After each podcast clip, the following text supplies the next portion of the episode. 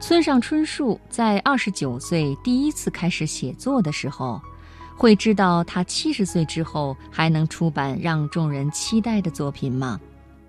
几乎没有人知道人生路程中还有什么彩蛋，路程的终点还会有什么意想不到的事情。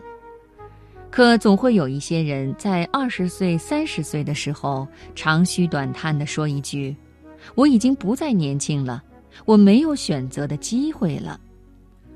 其实不再年轻并不可怕，可怕的是你放弃了与年龄成为战友的机会。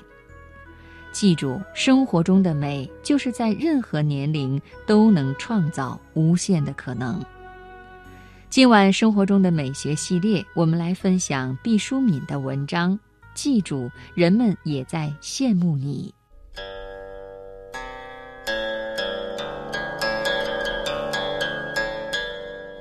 一张琴，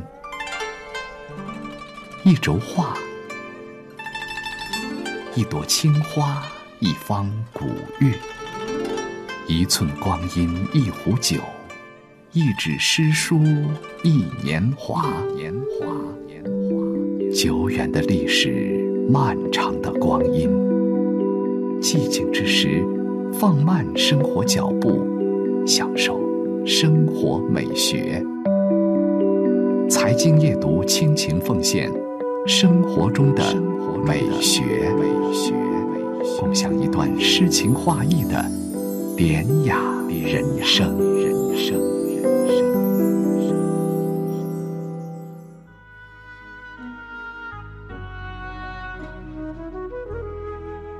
我是从哪一天开始老的？不知道，就像从夏到秋。人们只觉得天气一天一天凉了，却说不出秋天究竟是哪一天来到的。生命的立秋是从哪一个生日开始的？不知道。青年的年龄上限不断提高，我有时候觉得那都是上了年纪的人玩出的花样，为掩饰自己的衰老，便总说别人年轻。不管怎么样，我觉得自己老了。当别人问我年龄的时候，我支支吾吾的反问一句：“您看我多大呀？”佯装的镇定当中，希望别人说出的数字要比我实际年龄稍小一些。倘若人家说的过小了，又暗暗怀疑那人是否在诚心奚落。我开始越来越多地照镜子。小说中常说年轻姑娘们最爱照镜子，其实那是不正确的。年轻人不必照镜子，世人羡慕他们的目光就是镜子。真正开始细细端详自己容貌的是青春将逝的人们。于是我把所有的精力放在孩子身上。记得一个秋天的早晨。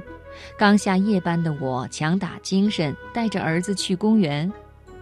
儿子在铺满鹅卵石的小路上走着，他踩着甬道旁镶着的花砖，一蹦一跳地向前跑，将我越甩越远。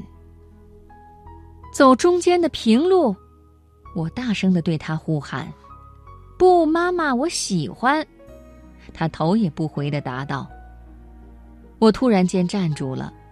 这句话是那么熟悉，曾几何时，我也这样对自己的妈妈说过：“我喜欢在不平坦的路上行走。”这一切过去的多么快呀！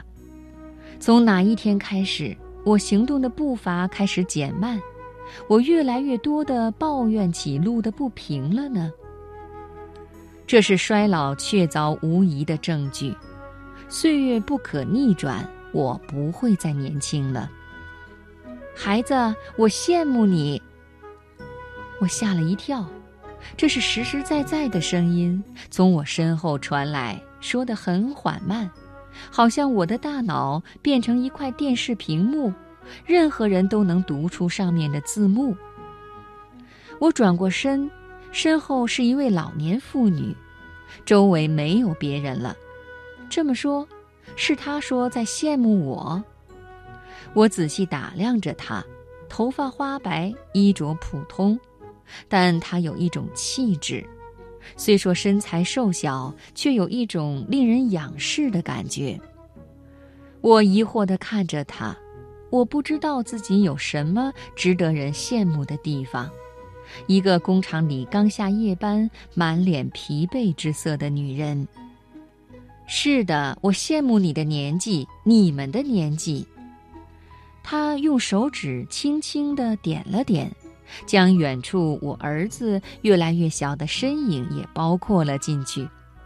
我愿意用我所获得过的一切来换你现在的年纪。我至今不知道他是谁，不知道他曾经获得过的那一切都是些什么。但我感谢他，让我看到了自己拥有的财富。